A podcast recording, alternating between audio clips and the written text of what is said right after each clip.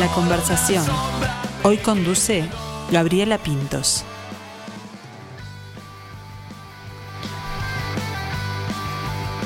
Agente 86 nació en el crudo invierno del 2010, en la ciudad de Montevideo, aunque creo que se gestó un poquito antes, en Rocha, ya lo vamos a averiguar. Está integrada por Miguel Illa, Guillermo Cuico Perazo y Juan Pablo Granito, que conforman este power trío de rock. Esta banda de amigos que se juntaba para disfrutar de la música, para divertirse, que fue tomando forma, viajando y mutando, y en un momento, bueno, se fue juntando un patchwork de, grabaciones que hicieron eh, en distintos momentos, en distintos lugares, que se convirtió en Top Secret. Hoy trataremos de velar esa información que está guardada, o lo que se pueda, y la historia de esta banda y el disco, charlando con Michelle, a quien le damos los buenos días. ¿Cómo estás, Michelle? Buen día, buenas tardes, ya casi, ¿no? Sí, ya este, está. ¿Cómo te va, Gabriela? Muy bien, muy bien. ¿Vos ya almorzaste, Michelle?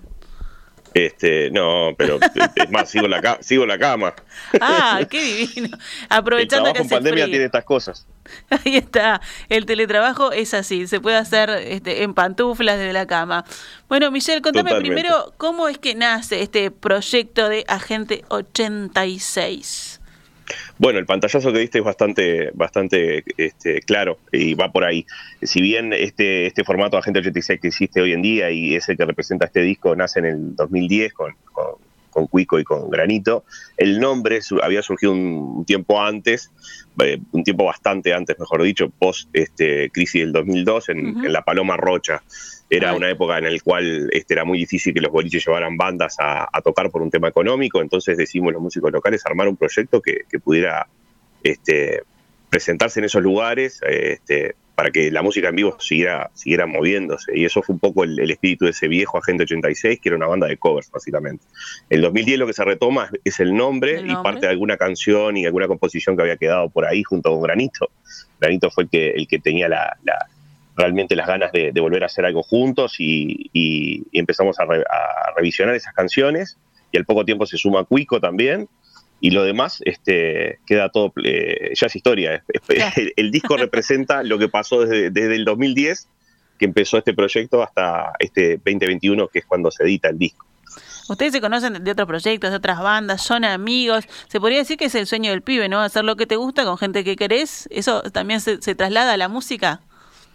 Absolutamente, de hecho el, proyecto Agente 86 surge desde ese lugar. Eh, eh, es como que tenemos una, una premisa que fue la que adoptamos cuando empezamos con esto, que era juntémonos a hacer algo, divirtámonos haciendo música y no nos estresemos. Ese, esa es la premisa que mantenemos hasta el día de hoy. Esto nos tiene que divertir, hacemos lo que tenemos ganas de hacer. Si no nos motiva o, va a ser causal de, de, de desgaste, este, físico, emocional, psíquico, eh, lo, evitamos. Así sean esas oportunidades buenas que uno dice, pero ¿cómo vas a dejar pasar esto? Y porque en realidad esto es para divertirnos.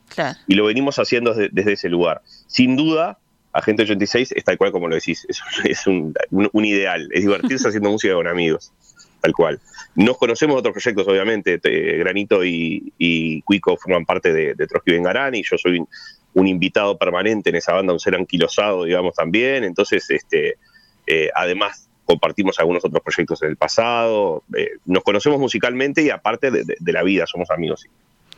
Yo los presentaba como el, eh, un, power trío de rock, pero en realidad ustedes tienen libertad, no se encasillan ¿no? En, en, un, en un género, eh, o, específicamente en el rock, también tienen un poco de punk y, transitan también en el tiempo, en lo que se suena ahora, en lo que sonó en los 70. Sí, en realidad, en realidad sí somos una banda de rock. Lo que pasa es que el rock en sí tiene muchos subgéneros, si se quiere. Y nosotros no, no nos encasillamos en ninguno de ellos particularmente. Eh, lo que tiene lo que tiene Agente 86 a la hora de componer y a la hora de, elegir los arreglos y la música es que no tiene prejuicios.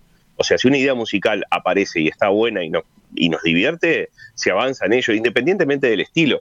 Es lógico que por las influencias que manejamos y, por el trasfondo musical que tiene cada uno a nivel personal, eh, estemos como, más apuntando siempre hacia el rock, pero no quiere decir que el día de mañana no se pueda guardar algún otro estilo o algo si, si nos parece divertido. Eh, volvemos a esa premisa. Mientras, mientras nos, resulte interesante hacerlo este, y, nos guste, no se descarta. sin duda la impronta de la banda es una banda de rock, sí, sí es un power trio, porque en vivo es eso, es una guitarra, un bajo y una batería, y, todos gritando y cantando a la vez, y, eh, y la energía de, una banda de este estilo en vivo es eso, es un power trio de rock. Sin duda yo creo que sí, si, tenemos que decir somos una banda de rock, pero que, que, como me gusta, me gusta este, decir a veces el, el concepto de desgenerados, este, que no es mío, ¿no? Obviamente, eso alguna vez lo escuché decir a, Kevin Johansen, que era un, desgenerado y me encantó como, lo, lo acuré como término. Ahí este, vos formaste parte también de esa tribu. Yo también soy un desgenerado. Claro. me sentí totalmente identificado. Este, pero que es una mentira piadosa si se quiere, porque en realidad eh, hay una clara, eh, un claro sesgo hacia el rock and roll, ¿no? El rock and roll es, lo, que, lo que escuchamos, es lo que compartimos, este, los integrantes de Agente 86, y es lo que nos sale naturalmente este, hacer a la hora de, tomar un instrumento, ¿no? Entonces es como que, hay un sesgo hacia a que somos una banda de rock. Está eso sin, sin pensarlo, digamos, es lo que es lo natural de la banda.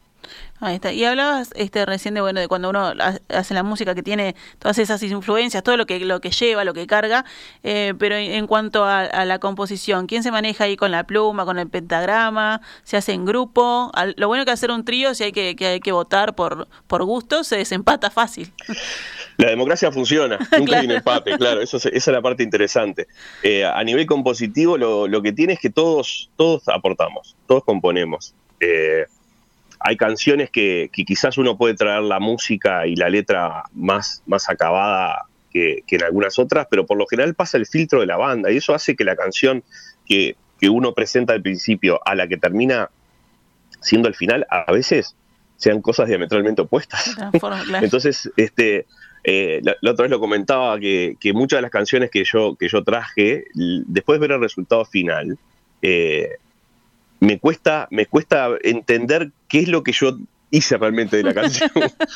este, es, es, una forma de componer bastante particular porque tiene que ver con eso del juego en, grupo. No es, no, sin duda que no es una fórmula en la cual uno ya trae una canción con sus arreglos, con su batería pensada y, los demás interpretan lo que, lo que eh, esa persona que la trajo eh, se imaginó.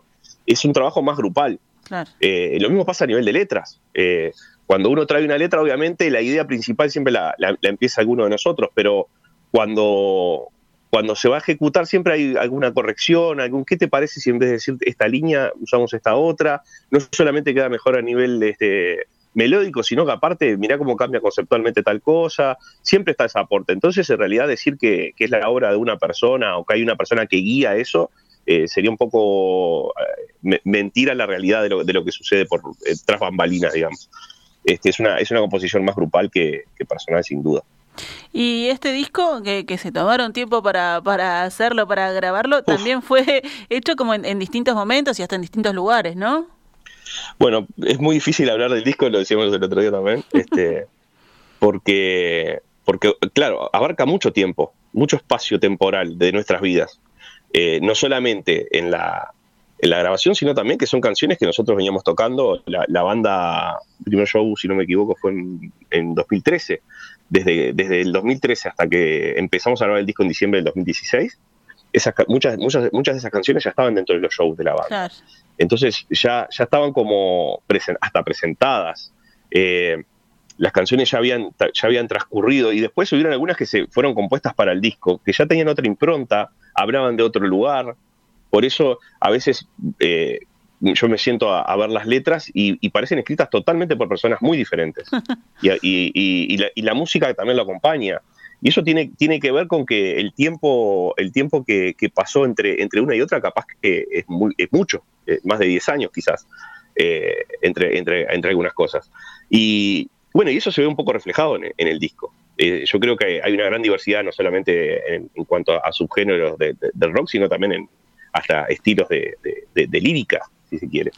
Eh, todo eso está influenciado. Bueno, y el disco llevó mucho tiempo porque eh, así como, como surgió la banda, también surgió la, la, idea de que el disco lo hiciéramos nosotros. Eh, eh en, un backstage después de un show dijo, tengo una idea, y, la tiró y nos encantó, que ¿por qué no lo hacemos nosotros? ¿Por qué no, no grabamos todo nosotros? ¿Por qué no llevamos un estudio a un lugar y nosotros somos nosotros los, los que hacemos de técnico, de ingeniero, este, y llevamos adelante el disco así.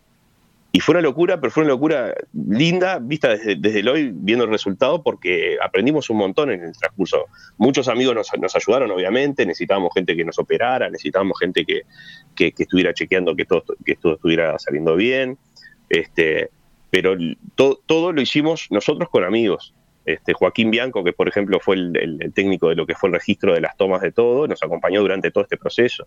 La mezcla las hizo también Santiago Filgueira, que, es otro amigo de otra banda, pero ninguno somos, nos dedicamos a, ser técnicos de grabación o ingenieros de grabación o de mastering, nada. Fue todo hecho por músicos de una forma intuitiva y con mucho amor. Y eso creo que se nota también en el disco. Eh, lo tomaron como un proyecto eh, especial, distinto, de meter las manos en la masa, de buscar otras magias que de las que ustedes no hacen, digamos, habitualmente en, en, sus toques en sus, en sus bandas. Y aprendiendo los errores, y a veces diciendo, opa, mira, esto está bueno. Y capaz que si lo hubieras buscado no lo hubieras logrado. y eso, eso también pasó en la mezcla está, para nosotros fue un proceso interesante. No sé si lo volveríamos a repetir por, por un tema de, que realmente se dilató mucho en el tiempo. Date cuenta que nosotros empezamos a grabar en el 2016 las baterías y, creo que terminamos de grabar voces en el mediados del 2018, casi dos años para el registro de tomas. Y entre que lo mezclamos y todo, el disco eh, en realidad estaba pensado salir el, año pasado, en el 2020, pero al parecer había un tema más importante que nuestro disco en la vuelta que que iba a jugarnos en contra si, si, si decidíamos lanzarlo en el 2020. Por suerte el sello, que la verdad que bizarro, este, que es por donde sale el, disco, no, nos asesoró y nos trató, este, nos trata muy bien en ese sentido porque eh, creo que fue un acierto el esperar un poco más, que no nos ganara la ansiedad de, decir, bueno, ya queremos que salga, de, ir dosificando este, los simples, que, los sencillos que salieron y, y que recién ahora salga el disco me parece que fue un acierto en ese sentido porque le iba a dar más aire también al tema y no iba a quedar este, eh, la noticia del disco diluida con, obviamente la, noticia más importante que estamos, estamos viendo como sociedad, ¿no?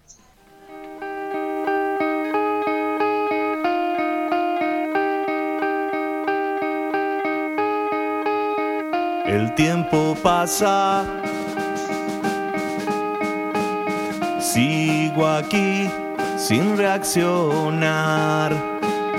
En un papel junto a una taza escribo qué diablos hago acá.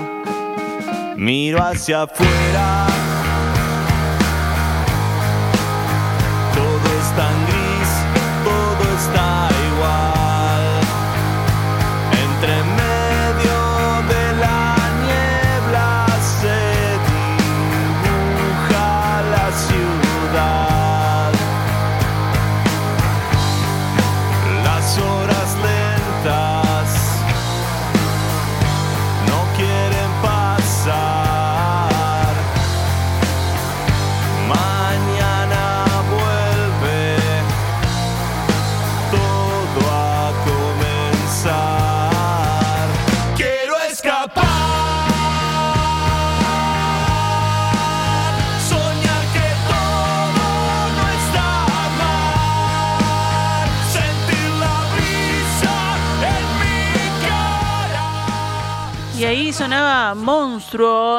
Top Secret, de Agente 86, y justo estaba Michelle contando, ¿no? Esto de, tener que esperar, de, respirar hondo, de decir, bueno, tiene que salir el año que viene por, lo que estamos viviendo, por la pandemia, por este confinamiento, que lo tiene dándonos la nota desde la cama, eh, pero, pero parece que esa, que esa canción hubiera sido escrita en un 2020.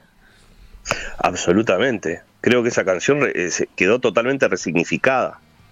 Eh, creo, creo que si me preguntás hoy, hubiera sido hasta más inteligente decir, no, esta es la canción que compusimos hablando de este momento que nos toca vivir. Pero la realidad es que surgió de, otra pulsión, pero es la, es, la magia de, este arte, ¿no? Que, uno la, tiene que interpretar. Y, yo hoy, hoy, la interpreto desde el lugar que estamos viviendo. No puedo, no puedo escucharla sin pensar de que no estamos hablando del momento actual. Y sin embargo, Monstruo, ¿cuándo fue? ¿Te acordás? ¿Qué, qué fecha fue compuesta? Y, Monstruo empezamos a trabajar en ella y, calculo yo que en, el entorno del 2015. Claro, sí, 2015, recién ahí empezamos a trabajar y aparte fue, fue de las canciones que primero tuvimos la música y después tuvimos la, letra.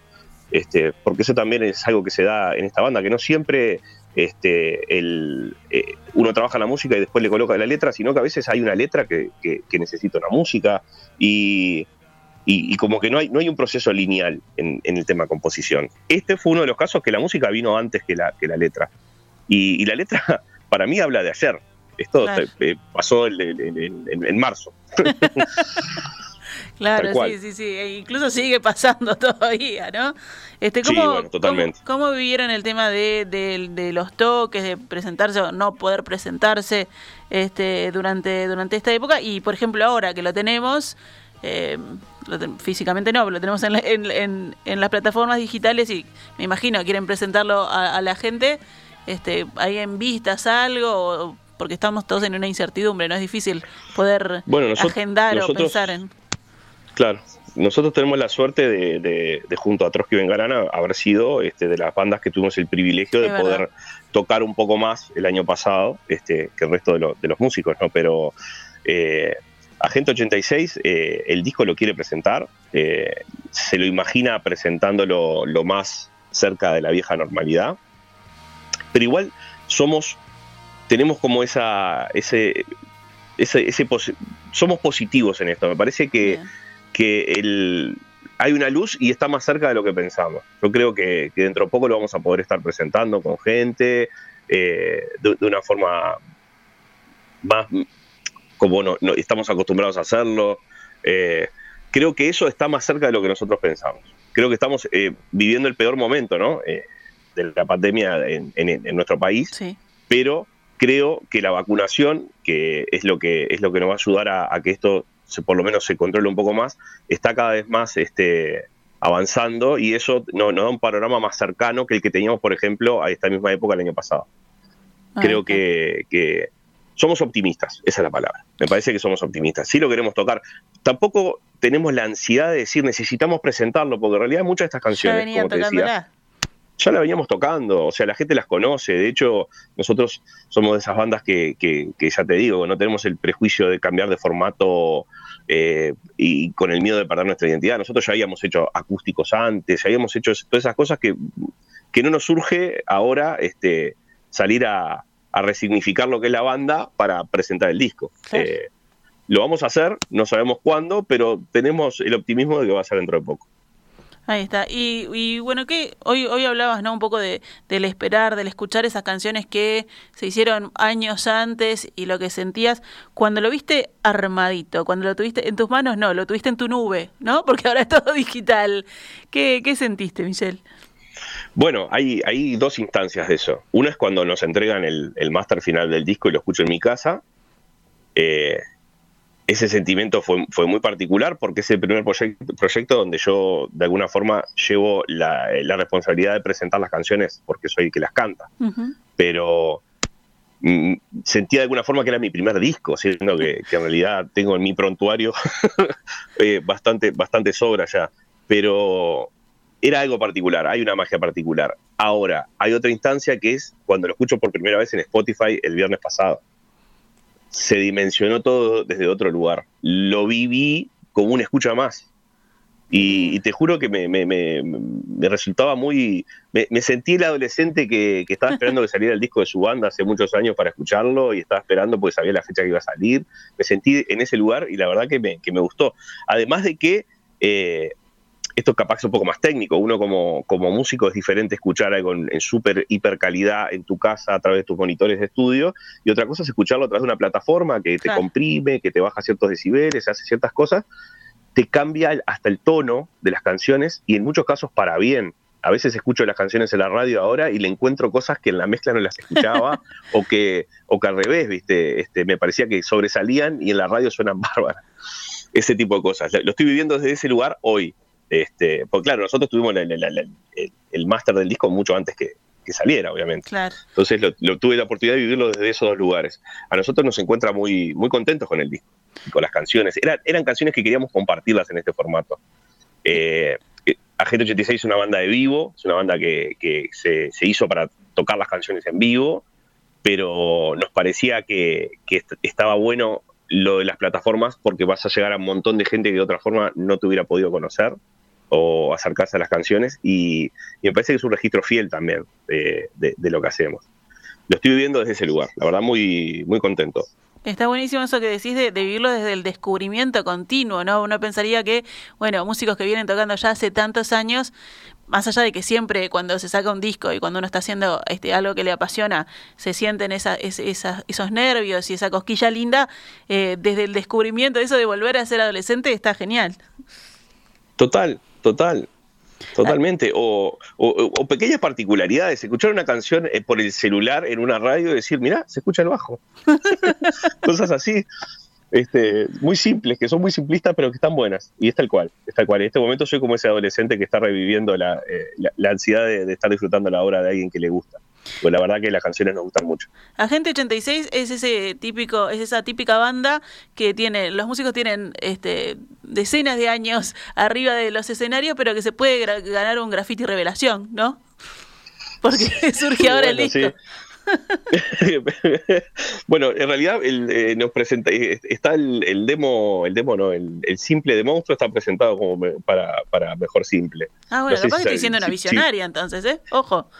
O sea, digo, no, no, no, estaría, no estaría muy alejado si pasa algo. No creo que suceda porque hay muchos artistas y muy buenos, y por suerte la pandemia, si hay algo que, que potenció y evidenció, es que hay muchos artistas y muy buenos y con una ansiedad de crear tremenda. Eh, la pandemia sirvió para que la gente registre obra, mucha obra, y eso para mí, dentro de lo, todo lo negativo, es algo positivo. Uruguay tiene una muy buena cultura y muy buen plantel artístico y, la, pandemia lo está demostrando y la necesidad de ello.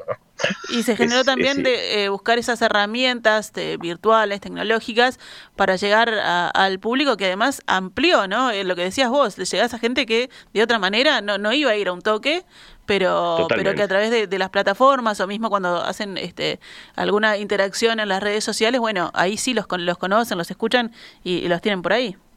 Totalmente, aparte, eh, sobre todo nosotros los rockeros, digamos, me pongo esa etiqueta, eh, nos olvidamos de, que el público nuestro no es solamente la persona que te va a ver. Hay gente que no va a ver bandas en vivo. De hecho, Uruguay eh, no es muy este, destacado por su gran convocatoria en ver, su, en ver sus bandas, este, digamos, under. Pero quizás sí hay mucho más público que las escucha. En sus casas. Hay todo un público que es de escucha y no de ver un recital en vivo, que me parece que, que es válido y me parece que está bueno también considerarlo y que ahora se evidenció. Estamos hablando de, de, un disco como el nuestro, hay canciones que tienen eh, muchísimas reproducciones en una semana es increíble, nosotros estamos totalmente sorprendidos. Y eso quiere decir que hay un público que está atento a la música no tan popular, si se quiere, pero que, que, son consumidores de esta música a través de las plataformas. Y eso se evidenció también con la, con la pandemia. Y está bueno que los músicos nos demos cuenta que eh, mirarnos un poco más allá de nuestro ombligo. No somos solamente las entradas que cortamos, sino la gente que te escucha, ¿viste? Que, que también está bueno. También está bueno poder llegar a esa gente. La pandemia tuvo cosas buenas, digamos. Eso, eso es importante, ¿no? Rescatar todo lo positivo que nos ha dejado esta situación que nos tocó vivir. Y sobre todo porque es lo que no se promociona, lo malo ya lo sabemos, basta aprender cualquier este, televisión o, o, acceder a cualquier red social para enterarnos rápidamente de todo lo malo. Lo bueno no tiene tan buena prensa a veces, ¿viste? Y, y está bueno destacarlo, para mí es, importante eso. Bueno, algo de lo bueno que nos dejó la pandemia es este Top Secret de Agente 86 que estamos escuchando, que lo podemos este, disfrutar en todas las plataformas digitales. Te agradecemos, Michelle, por, por este espacio, por este tiempo y esperamos que, que, bueno, que se pueda volver, que las tengamos acá a la banda cuando, cuando lo estén presentando en vivo ahí para todo el público.